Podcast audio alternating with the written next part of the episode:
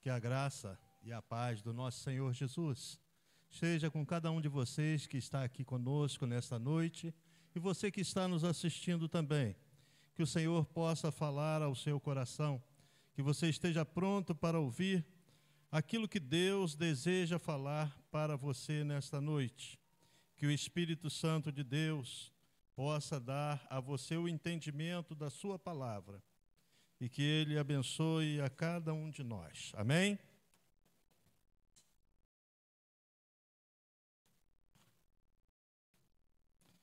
Assim como estamos, mas com reverência.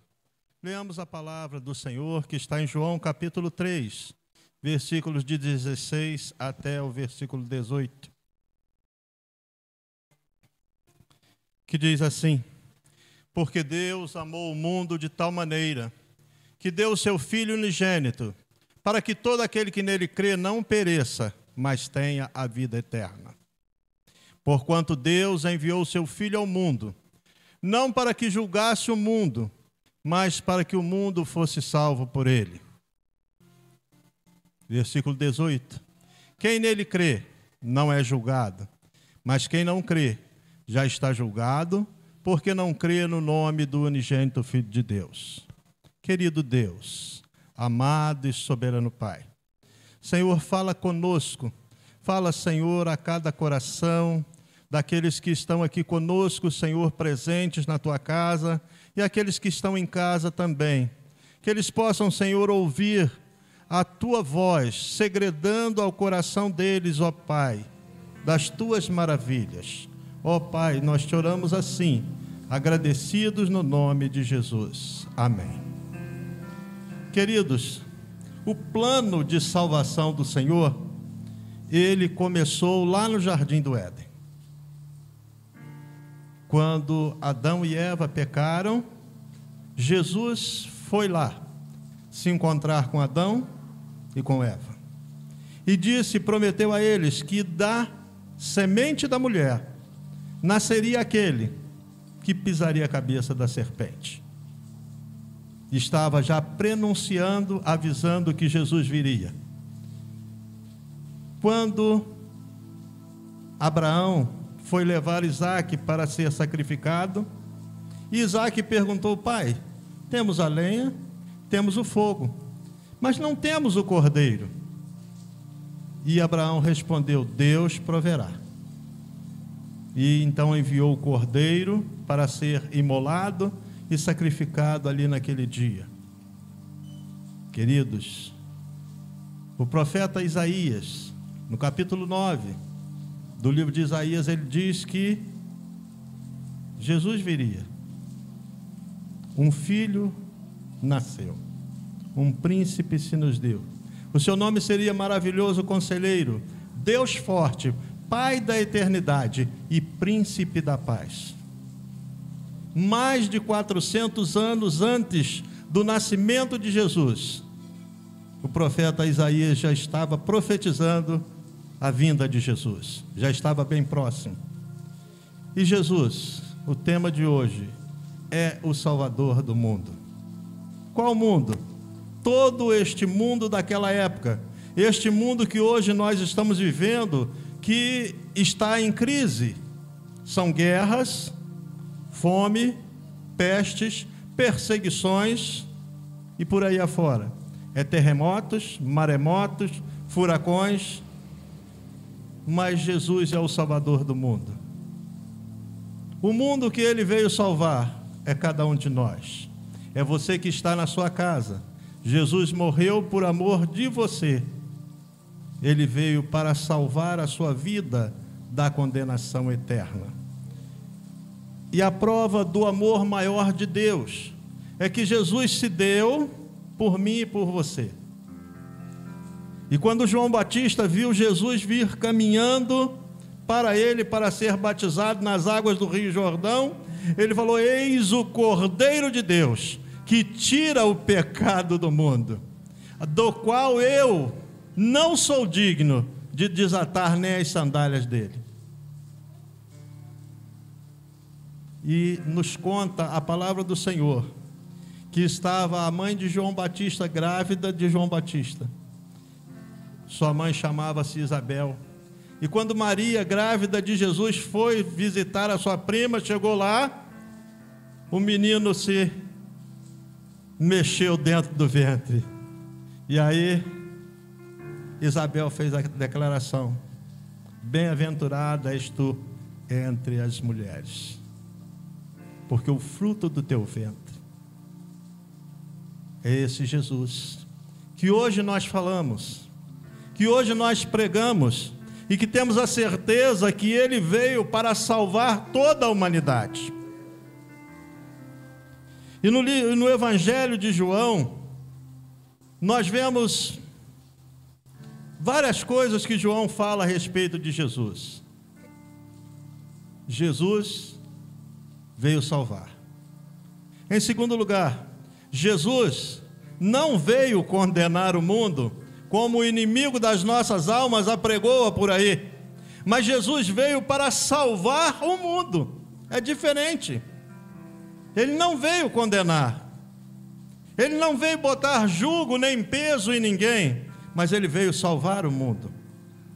Jesus veio salvar. Em João capítulo 12, versículo 48, disse Jesus: Quem me rejeita e não recebe as minhas palavras, tem quem o julgue. A própria palavra que eu tenho proferido, essa o julgará no último dia.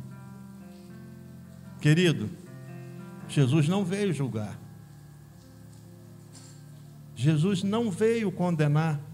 O sábio Salomão, no capítulo 5 de Eclesiastes, do versículo 1 até o versículo 6, ele vai dizendo que a gente deve ter cuidado com aquilo que a gente falar, para evitar de que a nossa boca, as nossas palavras, façam pecar e julgar no inferno o nosso corpo. É interessante, depois você leia do 1 ao 6. E Deus não pede que eu e você façamos qualquer voto precipitado. Ele diz que é melhor não votar e cumprir do que votar e não cumprir. É diferente. E nós vemos muitas pessoas aí se propondo a fazer isso ou aquilo, mas não estão prontos a cumprir. E Deus não pede isso de nós. E Ele diz que se a gente propuser a fazer, faça. Ou então evite de propor, para que não faça pecar o nosso corpo. Em João capítulo 12, versículo 47, Jesus está preparando os seus discípulos, e ele diz assim: Se alguém ouvir as minhas palavras e não as guardar, eu não o julgo, porque não vim julgar o mundo, e sim salvá-lo. Você pode ouvir as palavras de Jesus, ele diz que vem para que tenhamos vida e vida em abundância.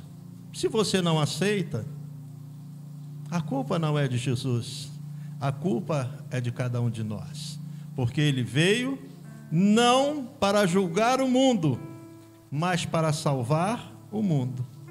É diferente. Jesus veio salvar. Em João, Jesus conforta a cada um de nós João capítulo 14, ele fala que, no versículo 1, não se turbe o vosso coração. Credes em Deus e crede também em mim. E ele vai discorrendo, dizendo que na casa do seu pai há muitas moradas. Se assim não fora, eu não vou teria dito, mas eu vou preparar-vos lugar para vos receber. Então, querido, o Senhor veio para nos salvar. Em João capítulo 14, versículo 9, Jesus diz que é a porta. Porta é o lugar de entrada. Jesus diz: Eu sou a porta. E se alguém entrar por mim, será salvo. Entrará, sairá e encontrará pastagem encontrará alimento, alimento para a sua alma. Jesus é a porta. Entre pela porta que é Jesus. Jesus também nos diz no capítulo 10, versículo 11, que Ele é o bom pastor. Eu sou o bom pastor, e o bom pastor dá a vida pelas suas ovelhas.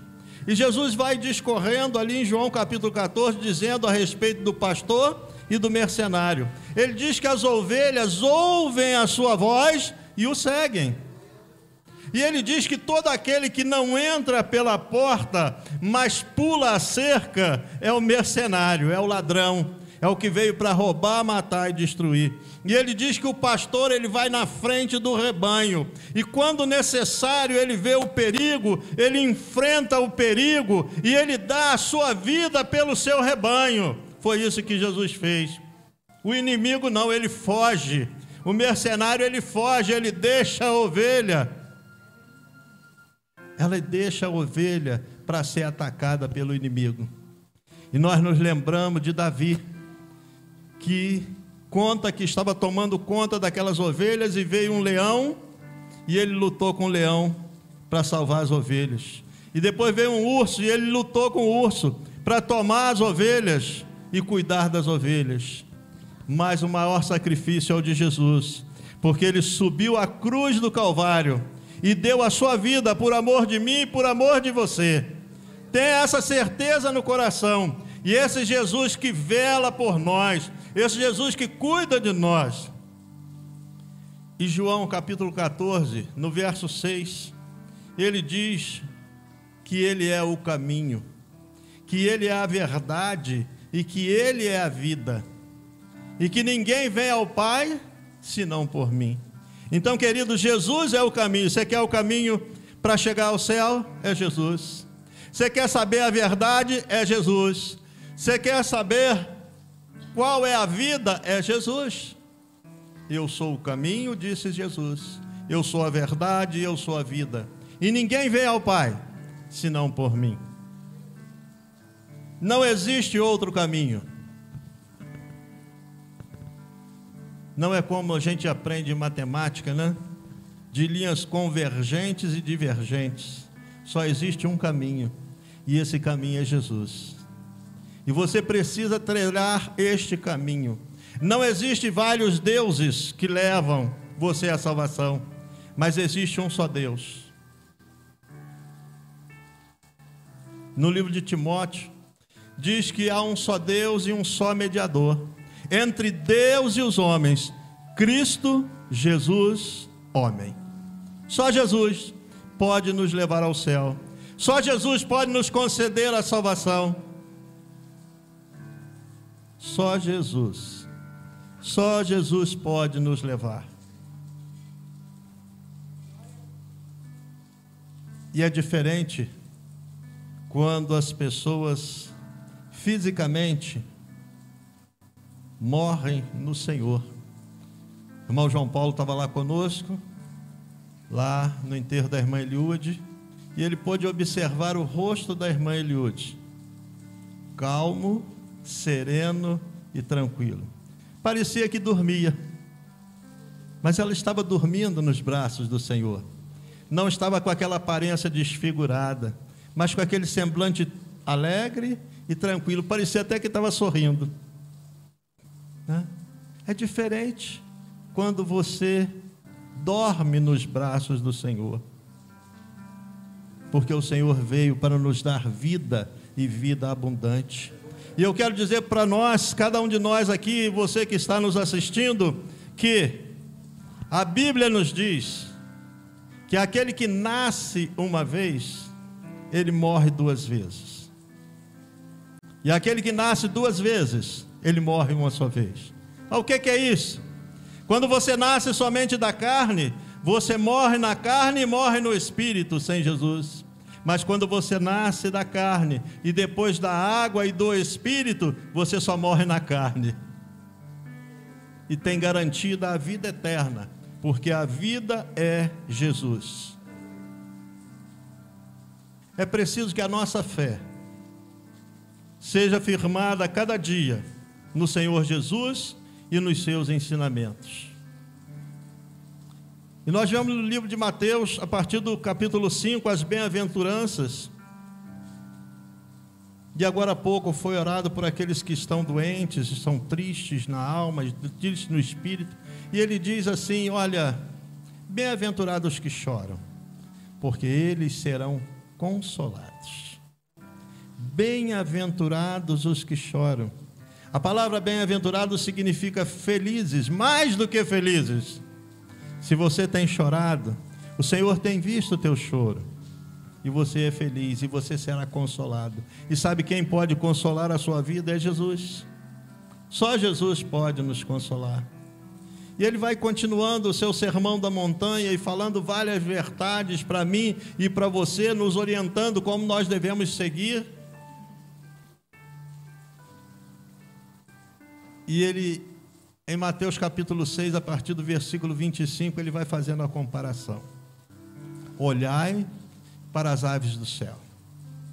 Não plantam, não colhem em cereiros, celeiros, mas no entanto o Pai Celeste cuida delas. E eu fico me lembrando lá perto da minha casa, tem uma sabiá laranjeira que ela canta a partir das 5 horas da manhã. Ela fica em, lá cantando na vizinhança, de tarde ela canta, durante o dia ela canta, e eu fico pensando como Deus cuida daquele passarinho. E ele diz assim: Olhai para as flores, né, os lírios do campo. Nem mesmo Salomão, em toda a sua glória, sua riqueza, ele pôde se vestir como qualquer um deles. Que hoje você tira, ornamenta e amanhã joga fora, porque envelheceu. Aí ele diz que eu e você, que está aqui, que está em casa, que valemos muito mais do que as aves ou do que as flores do campo. Somos preciosos para o Senhor. E no versículo 33 de Mateus 6 ele diz assim: Buscai, pois, em primeiro lugar, o reino de Deus e a sua justiça, e as demais coisas, todas essas coisas que ele citou do 25 até o 32, vos serão acrescentadas. Quem pode dar? Jesus. E às vezes, eu e você estamos preocupados com o que pode ou não acontecer daqui uma semana. E no versículo em diante ele diz assim: Olha, basta a cada dia o seu próprio mal. Como o pastor Nival citou, né? Prestemos hoje o nosso melhor culto. Eu não sei o que será amanhã, mas o Senhor sabe. E a minha vida e a sua vida, a nossa vida, tem que estar firmada no Senhor Jesus. O Senhor Jesus tem que ser o centro da minha vida. É Ele que cuida de mim, é Ele que cuida de você. O salmista diz no Salmo 126 que aos seus amados, o dia de amanhã, o Senhor dá enquanto dorme. Salmo 126, versículo 3. Você sabia que hoje, quando você estiver dormindo na sua cama, lá na sua coberta, né, bem aconchegado na tua casa, o Senhor está providenciando o dia de amanhã? Ele está providenciando, é palavra do Senhor, é palavra do Senhor, é promessa do Senhor. Ele está preparando o seu novo dia. Em tudo dai graças, porque Ele cuida de nós. Quando dormimos, não sabemos se vamos acordar. A nossa vida está nas mãos do Senhor. Lá no profeta Isaías, ele diz que ele dá força ao cansado e multiplica as forças daquele que não tem vigor. Ele diz que os jovens se cansam e caem, mas os que esperam no Senhor renovarão as suas forças como águias. Né? É interessante, o Senhor, Ele faz tudo isso por nós. Ele está pronto a nos socorrer, Ele está pronto a nos livrar, Ele está pronto a cuidar de nós. E Ele enviou Jesus. Jesus é o centro do nosso amor. Ele é o amor maior de Deus expresso na minha vida e na sua vida. E o apóstolo Paulo nos diz em Romanos capítulo 8, versículo 1, que agora nenhuma condenação há para aqueles que estão em Cristo Jesus. E se você está em Cristo Jesus, não existe condenação. Não é eu que estou dizendo, não, é a palavra do Senhor que diz para mim e para você, você que está em casa, se você está em Cristo Jesus, não existe condenação. E a partir do versículo 31 ele diz que se Deus é por nós, quem será contra nós?